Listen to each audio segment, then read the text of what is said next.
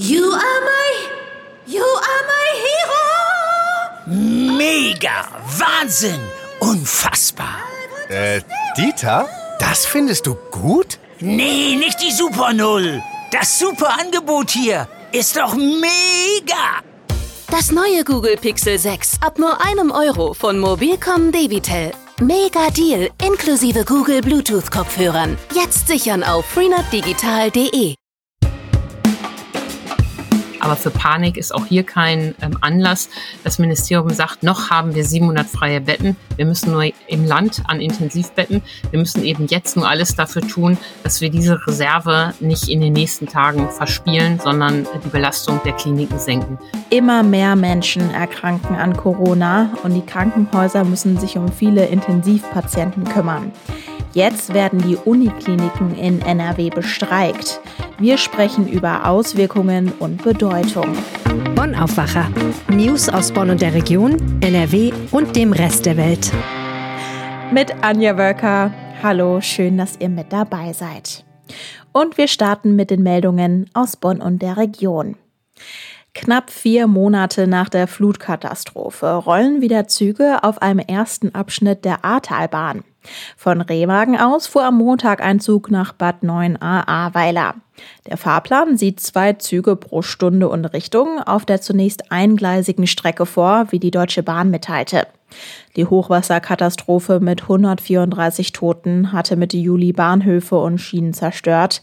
Für den Wiederaufbau der ersten Teilstrecke wurden etwa 4200 Tonnen Kies und 2800 Tonnen Schotter benötigt.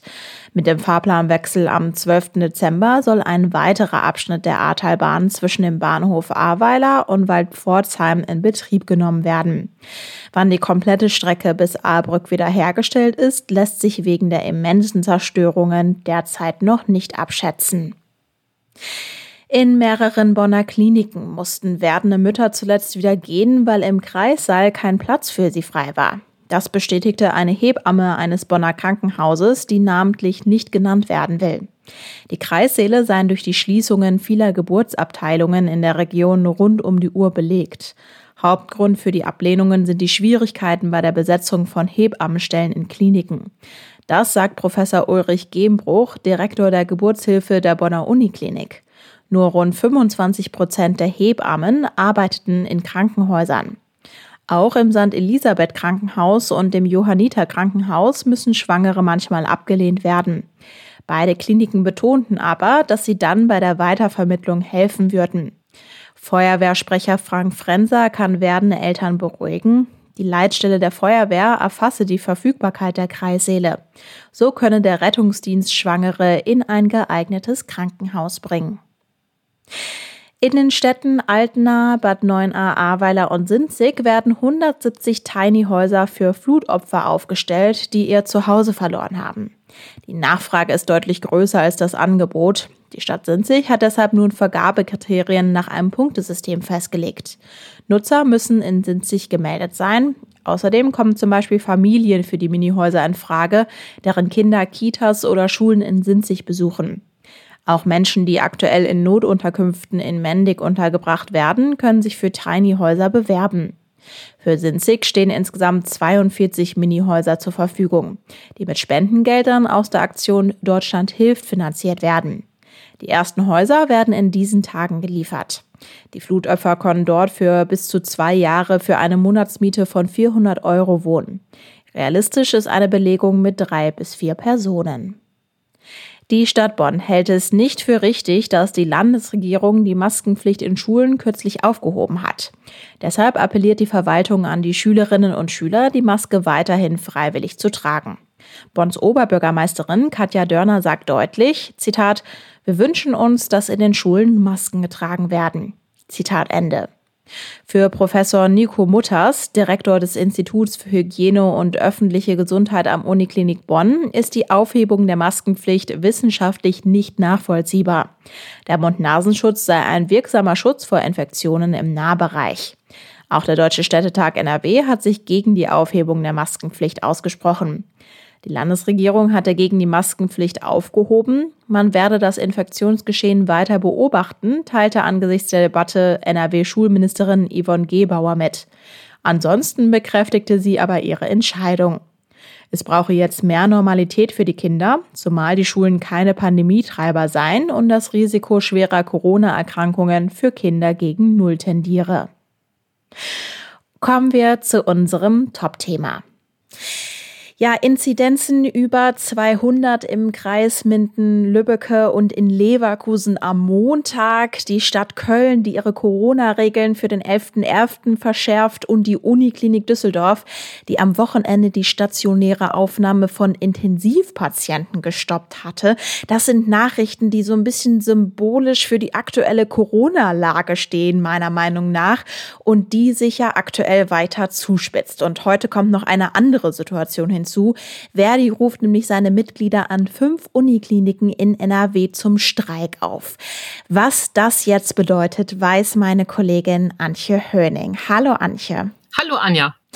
Inwiefern werden die Patientinnen und Patienten den Streik denn ab heute überhaupt mitbekommen? Ja, wenn man Patient bei der Uniklinik ist, kann es gut sein, dass man den Streik mitbekommt.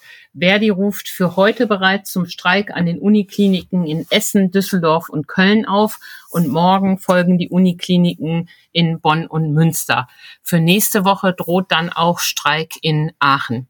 Jetzt ist es so, dass Verdi Notfallvereinbarungen getroffen hat für Notfälle, aber alle Unikliniken, mit denen ich gesprochen habe, erwarten, dass es dennoch zu massiven Einschränkungen ähm, für die anderen Patienten kommen wird. Münster etwa, die Uniklinik Münster geht in den Wochenendbetrieb.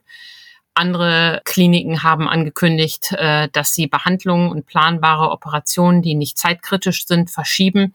Und viele sagen, ähm, es wird auf jeden Fall zu Einschränkungen kommen, weil die Kliniken einfach Operationssäle schließen müssen, weil sie für den zum Teil ganztägig angesetzten Streiktag kein Personal haben. Also Patienten an Unikliniken müssen sich Dienstag, Mittwoch und womöglich auch noch in den nächsten Tagen auf massive Einschränkungen einstellen. Erst Ende November beginnt die Verhandlungsrunde, von der man sich dann eine Entscheidung im Tarifstreit mit den Ländern erhofft wie muss man diesen Streik denn bewerten? Also im ersten Moment habe ich irgendwie gedacht, wow, in dieser Zeit könnte es ja wirklich keinen ungünstigeren Zeitpunkt geben, wo es jetzt gerade eine neue Corona-Welle gibt, oder? Ja, auf der einen Seite ist natürlich nie ein Zeitpunkt für einen Streik ähm, günstig und natürlich ist es das Recht der Gewerkschaft in der Verfassung festgeschrieben, dass sie für ihre Tarifforderungen kämpfen kann und auch mit Streiks kämpfen kann. Gleichwohl ist dieser Zeitpunkt natürlich hochgefährlich. Wir sind mitten in der vierten Welle der Pandemie und diesen Anstieg haben ja doch die wenigsten vorhergesehen. Das Problem ist ja, dass es nun zu vielen Impfdurchbrüchen auch kommt und der Impfstoff die äh, Leute nicht so durch den Winter bringt, wie, wir gehofft haben. Vor allem aber ist die Impfquote nach wie vor viel zu gering, sodass die Ungeimpften die Pandemie so richtig schön anheizen können. Das bringt die Kliniken in eine besonders schwere Lage und das wer die ausgerechnet in diesen äh, dramatischen Anstieg hinein die Unikliniken sich rausblickt, ist ein echtes Problem. Was ich daran auch so ein bisschen äh, infam finde, die kämpfen ja nicht nur für die Unikliniken, sondern für über eine Million Beschäftigte in den Ländern. Aber sie picken sich genau die Unikliniken heraus, ähm, wo die Bedingungen sicher auch noch besondere sind, wo die Bezahlung sicher auch noch äh, ein besonderes Recht hätte, nach oben angepasst zu werden um dann aber Lohnerhöhung für alle, auch in den Landesämtern und so weiter ähm, zu erreichen. Das mag man raffiniert finden. Ich finde es unverantwortlich und kann nur hoffen, dass Verdi es bei einem Tag Arbeitskampf tamtam -Tam lässt und dann schnell an den Verhandlungstisch geht. Die Arbeitgeber sind ja ohnehin am kürzeren Hebel und das wissen sie auch. Ich habe ja schon zu Beginn gesagt, die Uniklinik in Düsseldorf hatte am Wochenende vorübergehend keine Patienten mehr auf den Intensivstationen aufgenommen. Inwiefern gilt das denn für die anderen Unikliniken in NRW? Sind da alle Unikliniken am Limit? alle Unikliniken sind belastet, aber alle Unikliniken sind nicht so am Limit. Die Uniklinik Bonn etwa erklärte, dass sie noch Intensivpatienten aufnimmt und auch bei der Uniklinik Düsseldorf ist es so, dass sie gestern am Montag wieder meldete, dass äh, sie Kapazitäten hat. Nur am Sonntag, äh, Wochenende, mussten die sich eben abmelden, weil sie nicht genug Personal hatten. Auch hier ist nicht das Problem, dass es nicht genug Betten oder Beatmungsgeräte gibt, sondern der Personalmangel ist das Problem, dieses strukturelle Problem. Das kann immer wieder passieren in der Lage, in der wir jetzt sind. Ähm, auch in Essen und anderen Unikliniken meldet man, dass die Lage doch äh, sehr angespannt ist. Ähm, die Menschen müssen jetzt keine Panik kriegen. Die Krankenhäuser sind da sehr kreativ und äh, arbeiten gut zusammen und suchen noch freie Plätze. Aber ähm, der Aufwand wird immer größer und eine Belastung des Gesamtsystems nimmt zu. Und die Inzidenzen, die wir in den letzten Tagen gesehen haben, die haben sich ja in den Krankenhäusern noch gar nicht niedergeschlagen. Das dauert ja immer, aber es kommt mit einer gewissen Zeitverzögerung. Mhm. Du hast die ungeimpften und auch die Impfdurchbrüche schon erwähnt. Wenn wir uns jetzt anschauen, wer denn dann tatsächlich auf den Intensivstationen liegen, sind das genau diese zwei Gruppen oder wie, äh, ja, wie schlüsselt sich das auf? Ja, erstmal ist es ja so, dass im Winter die Krankenhäuser immer voller sind als zu anderen Jahreszeiten. Da kommen ähm, Lungenentzündungen, andere ähm, durch die Saison bedingte Erkrankungen ähm, hinzu. Und dann natürlich aber auch jetzt die ähm, Corona-Fälle. Das Land sagt, 80 Prozent der Menschen, die auf Intensivstationen liegen an Corona-Patienten, sind ungeimpft. Aber es gibt eben natürlich auch immer mehr äh, Fälle von äh, Geimpften. Der Chef des Apothekerverbands Nordrhein etwa sagt, ähm, dass die Hälfte der Infektionen mittlerweile auf Impfdurchbrüche zurückgeht, was ja dann bedeutet, dass wir da echt Tempo machen müssen. Aber auch hier, also wirklich Verschärfung der Lage, aber für Panik ist auch hier kein ähm, Anlass. Das Ministerium sagt, noch haben wir 700 freie Betten. Wir müssen nur im Land an Intensivbetten. Wir müssen eben jetzt nur alles dafür tun, dass wir diese Reserve nicht in den nächsten Tagen verspielen, sondern die Belastung der Kliniken senken. Die Kanzlerin selber hat sich ja auch geäußert, dass sie sehr ähm, besorgt sei. Also ich denke, da wird bald wieder ein Strauß von Maßnahmen kommen, die wir treffen müssen um das Gesundheitswesen vor einer Überlastung ähm, zu verschonen. Ja, und dazu ist ja gestern Abend auch bekannt geworden, dass die mögliche künftige Ampelkoalition auch zu kostenlosen Corona-Schnelltests zurückkehren will. Und äh, dazu soll es auch noch andere Maßnahmen geben, wie beispielsweise 3G am Arbeitsplatz. Genau, das ist sicher vernünftig. Es gab gute Gründe, warum man die Tests kostenpflichtig gemacht hat. Es war ja so eine Art ähm, pädagogischer Grund. Es sollte für die Ungeimpften alles ungemütlicher werden. Allerdings hat das ja wohl dazu geführt, dass ganz wenig nur noch getestet wurde und so dass die Zahlen, die wir jetzt sehen an Infektionszahlen, wahrscheinlich noch das wahre Geschehen weit unterzeichnen. Und wie immer in dieser Pandemie fallen dann auch viele Gewissheiten und dann muss man sagen, was im Sommer für die Tests richtig war, ist es jetzt nicht mehr. Also die Freigabe der Tests, die Kostenlosigkeit wieder einzuführen, ist dann vielleicht das probate Mittel, um wieder einen äh, wahren Blick auf das ähm, Infektionsgeschehen zu bekommen. Antje Höning, ganz herzlichen Dank dir für die Infos und das Gespräch. Herzlichen Dank. Ein Shetland-Pony, das tot auf einer Wiese in Hüngse liegt. Das Tier wurde halb aufgefressen, höchstwahrscheinlich von einem Wolf. Dieser Vorfall ist kein Einzelfall. In Hüngse wurden zuletzt drei Ponys gerissen. Und damit ist die Diskussion um Wolfsrisse am Niederrhein neu entflammt. Heute diskutiert der Umweltausschuss im Landtag darüber und Maximilian Plück, Leiter der Redaktion Landespolitik, kennt die Details. Hallo Max. Hallo, grüß dich, Anja. Was kann man denn von dieser Diskussion da heute erwarten? Also da wird es vor allem dann einerseits darum gehen, ähm, welche Schutzmaßnahmen das Land vorhält. Also es gibt ja äh, für Wolfsgebiete die Möglichkeit, dass man eben vom Land Förderung bekommt, beispielsweise für Elektrozäune. Äh, das wird da Thema sein. Das gilt nämlich nicht für alle. Beispielsweise ist derzeit ist in NRW noch so, dass man für äh, als als Tierhalter eines Ponys, der noch keinen Anspruch drauf hat, äh, dass, dass man äh, einen Elektrozaun oder einen Herdenhund vom Land finanziert bekommt. Äh, das ist interessant, weil die Rechtslage da auch so ist, dass die Tierhalter das eigentlich von sich aus auch machen müssten. Eben das Tierschutzgesetz sieht das vor, dass die, äh, die Tierhalter sich da eben um ihre Tiere auch ausreichend kümmern müssen. Es ist aber natürlich eine Kostenfrage. Und äh, da äh, habe ich jetzt halt eben gehört, dass das Land tatsächlich derzeit schon in, in Vorbereitung ist und mit der äh, Landwirtschaftskammer dort schon in Gesprächen ist. Da geht es jetzt um Details. Aber mir wurde versichert, dass man da schon relativ weit sei und dass äh, man damit rechnen kann, dass es in diesem Jahr eben diese Regelung auch noch gibt. Also die äh, Halter von Ponys können aufatmen und es gibt offensichtlich Geld vom Land, um im Wolfsgebiet eben dann diese Elektrozone dann auch aufzustellen. Gut, das sind also die Schutzmaßnahmen. Kontrovers wird in diesem Zusammenhang ja auch immer der Abschuss von Wölfen diskutiert. Hier im Aufwacher haben wir auch schon drüber gesprochen. Anfang Mai zum Beispiel hatte das Düsseldorfer Verwaltungsgericht entschieden, dass die Wölfin Gloria zum Beispiel weiterleben darf und nicht entnommen, also erschossen wird. Was hat sich denn seitdem getan? Also wir haben jetzt natürlich diese Häufung, die jetzt ganz aktuell vorliegt. Ähm, also im, im Oktober äh, gab es ja mehrere Fälle, die, die aufgetreten sind. Und insofern ähm, wird es nochmal ein weiteres Gutachten geben. Das ist das übliche Prozedere. Da muss dann halt eben reingeschaut werden, ob eben ein Wolf verhaltensauffällig wird. Da, da werden dann verschiedene äh, Dinge angeschaut. Also beispielsweise, ob er einen Elektrozaun von einer gewissen Höhe überspringt, ob er halt eben häufiger äh, äh, Nutztiere anfällt und so weiter, weil die Hürden, äh, die das äh, europäische Recht vorsieht, um eben diesen Wolf abzuschießen, sind extrem hoch. Es ist nicht ausgeschlossen, aber dann muss nachgewiesen sein, dass es eben ein sogenannter verhaltensauffälliger Wolf ist.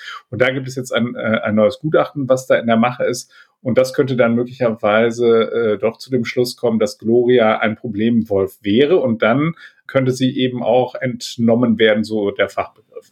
Okay, du sagst es ja gerade oder betonst diese Verhaltensauffälligkeit, weil darum geht's ja, dass auf der einen Seite dann halt Tiere äh, gerissen werden, aber auf der anderen Seite Wölfe ja auch ein Gewinn für den Artenschutz sind, zumindest die Rückkehr des Wolfes. Äh, so sieht das auch Norwig Rüsse, der ist äh, Sprecher für Landwirtschaft, Natur, Umwelt, Tierschutz der Grünen Landtagsfraktion.